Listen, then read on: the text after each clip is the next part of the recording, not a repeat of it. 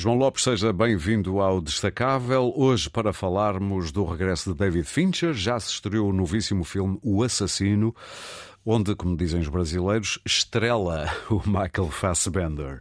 Uh, o que é que se pode dizer deste regresso? É um David Fincher que, que volta a territórios a que já nos habituou ou nem por isso?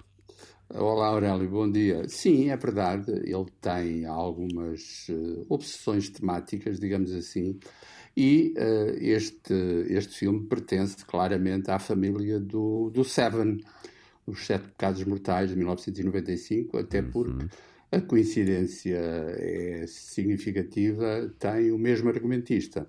Uhum. E um, é um filme baseado numa, numa banda desenhada que, como o título diz, esclarece, eh, se centra num, num assassino que uh, é, é, pago para matar pessoas. Digamos que, para além da dimensão trágica uh, da situação, é um clichê de, de um certo Sim. tipo de, de thrillers. E percebe-se o Michael Fassbender com aquela cara gelada, não é?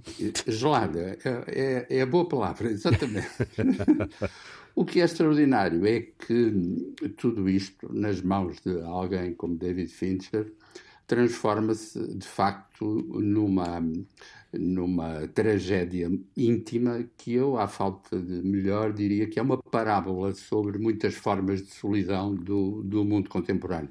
Sobretudo um mundo que se sente e pressente que é marcado por, por clivagens brutais que, e, e, esse, digamos, é um, é um dos assuntos do filme, que se resolvem matando pessoas. Uh, nesse aspecto, é um filme extremamente cético em relação a, às sociedades tecnologicamente avançadas, sim, filmado sim. Com, com uma frieza que eu diria que tem qualquer coisa de didático, de tal modo o rigor da composição de imagem e som da parte de David Fincher é realmente invulgar.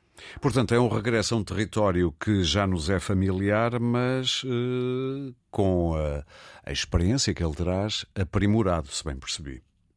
É isso mesmo, é isso okay. mesmo. Ele é, é alguém que uh, foi, foi consolidando um sistema de linguagem extremamente sofisticado e, Aurélio, vale a pena acrescentar com uma versatilidade temática incrível. Só para lembrar um, um, outro filme dele recente, de 2020, o Mank, uh, sobre a, a, rodagem, ou melhor, sobre a escrita do argumento do, do Mundo a Seus Pés, do Orson Welles, é obviamente outra dimensão. É um filme sobre eh, eu diria também uma tragédia, uma tragédia interior da fábrica de fazer filmes. Sim, sim, sim.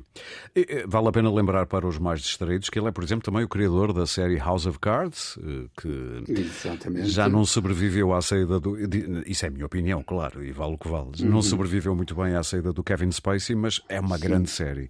Ele sim. que tem um passado de realizar também eh, videoclipes ou telediscos uhum. famosíssimos e para gente muito famosa, como Michael Jackson, Madonna.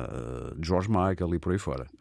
Exatamente. Um, apetece dizer, Aurélio, que ele aprendeu aí uh, esse tal sistema de linguagem que, escusado será dizer, começa numa atenção extrema ao som, à, à música, porque uh, vale a pena lembrar a uma verdade lá para Alice, fazer um teledisco para inventar imagens para hum. um som que já está feito. Sim, é? sim, sim. É quase o processo inverso de um filme, não é? Que normalmente a banda sonora vem depois, não é? Exatamente, exatamente. E ele, de facto, uh, tem coisas prodigiosas. Uh, eu cito apenas uma, uma referência uh, automática na minha cabeça, que é o Express Yourself da, da Madonna, uhum. e de algum modo um, ele é também um exemplo da maneira como algum cinema contemporâneo, de que ele é um símbolo notável, não tem preconceitos em, em, ter as suas raízes uh,